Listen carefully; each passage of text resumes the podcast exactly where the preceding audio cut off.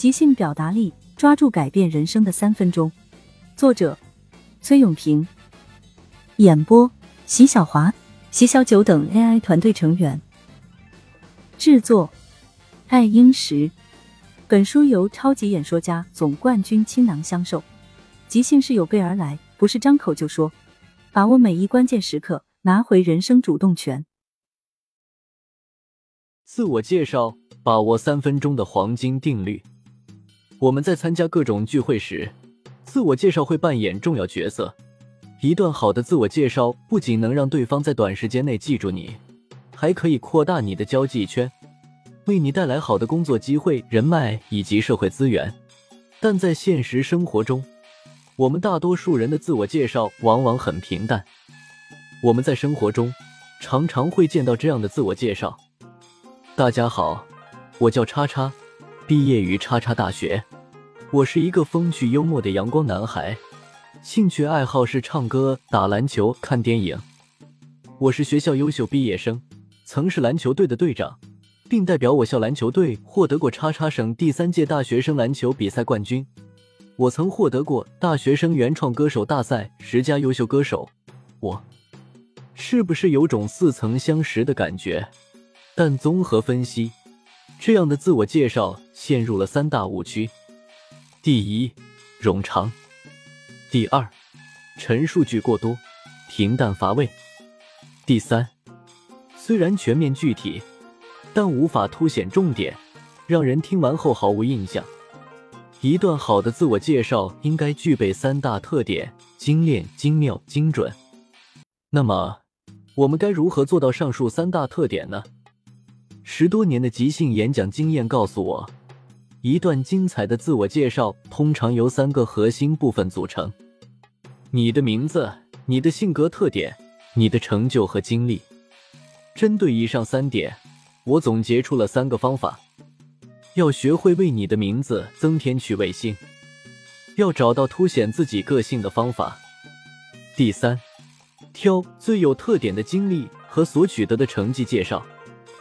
一，在你的名字中寻找趣味性。一，趣味嵌入加强调重复。如果你的名字和某个大家熟知的事物有着相同的字或发音，谐音也可以，在自我介绍时就可以把这些元素嵌入到你的名字中。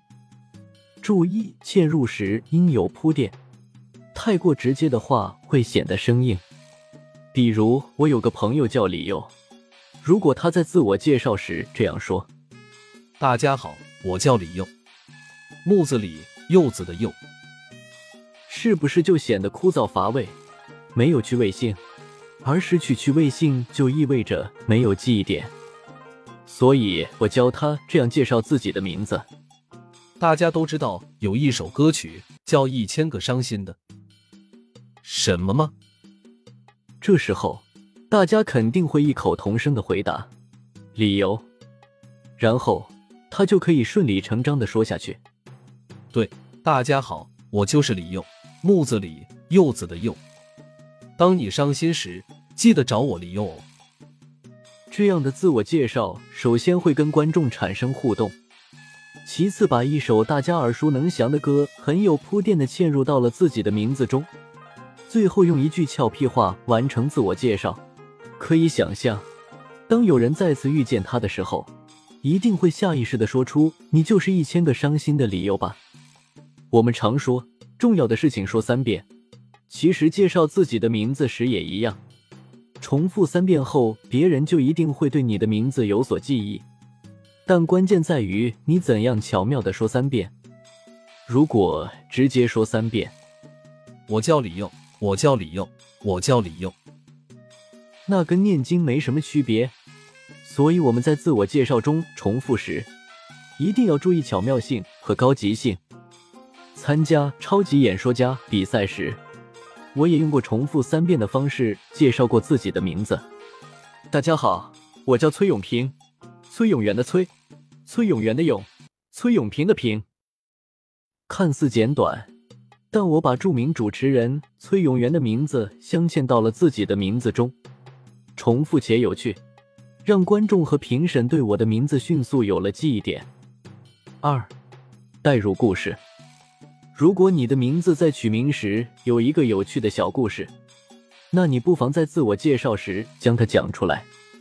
我曾在一本书中看到有个人名叫齐慧朝，他的名字比较古怪，单单说出来不容易让人记住，但他名字的来源却很有意思。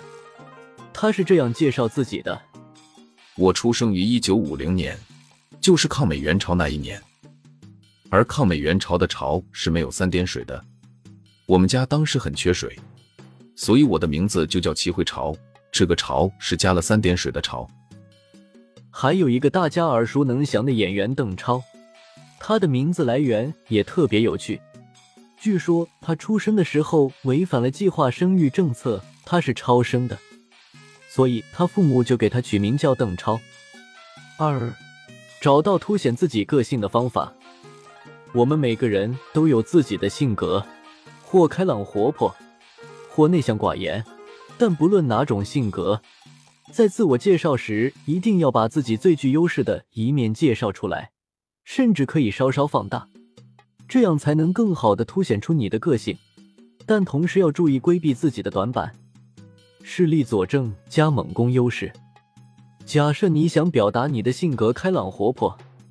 如果直接介绍我是一个开朗活泼的女孩，这样会显得干巴巴的，没什么说服力。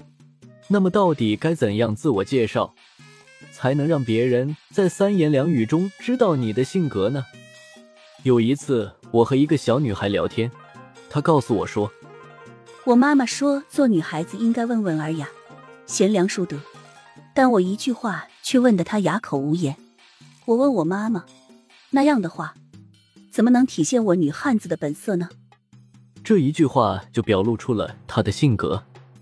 如果我们在自我介绍时通过讲生动事例的方式来介绍自己，那么话语的真实性和说服力就会更上一层楼。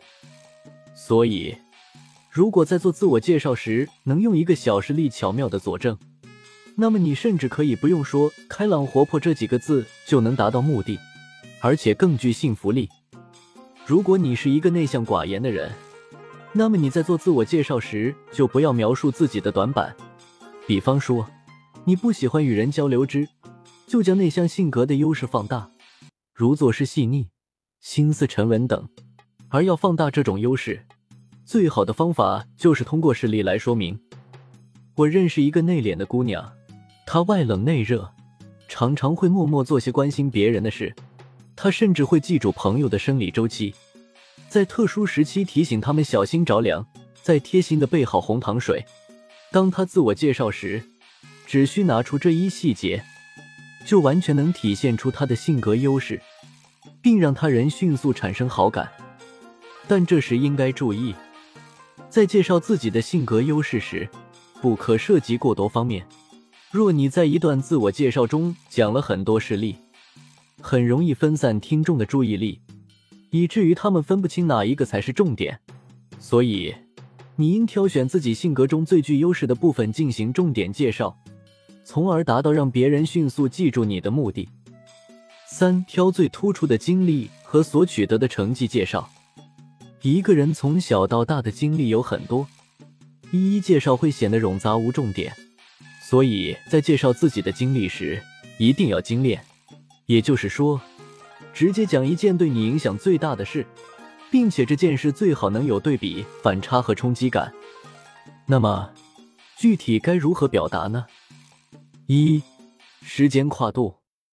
著名影星李冰冰在某次颁奖典礼上是这样发表获奖感言的：“我刚刚从台下走到台上，只用了一分钟，而我今天站到这里，却用了整整十年。”这句话看似简短。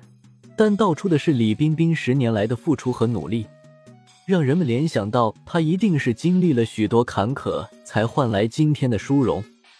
这是一种很巧妙的介绍自己获奖经历的方法。李冰冰用时间跨度这个点来表达，有对比，有反差，才有如此的张力。拿本章开头的常规自我介绍来举例，我们完全可以换一种方式。大学四年。我从不识谱到能创作出四十首原创歌曲，最终获得了校园十佳原创歌手奖。一句话，时间跨度有了，对比反差也有了，还充分体现了学习能力。同理，如果把这种方法用在求职面试中，讲述自己的工作经历，那么一句话的介绍或许会带给你更多机会。二，过程和结果并重。很多时候，只讲结果并不能凸显出你所获成就的分量。在本章开头的常规自我介绍中，我曾获得了叉叉奖、叉叉奖。这种罗列事实的陈述方式很容易让听众觉得稀松平常，你所获得的奖项也仿佛失去了价值。而有些时候，完全套用上述时间跨度的方法来介绍，则会显得生硬。比如，你获得过优秀毕业生称号，如果你说，大学四年内。我从一个不思进取、不尊敬师长的学渣，变成了人人称赞的优秀毕业生。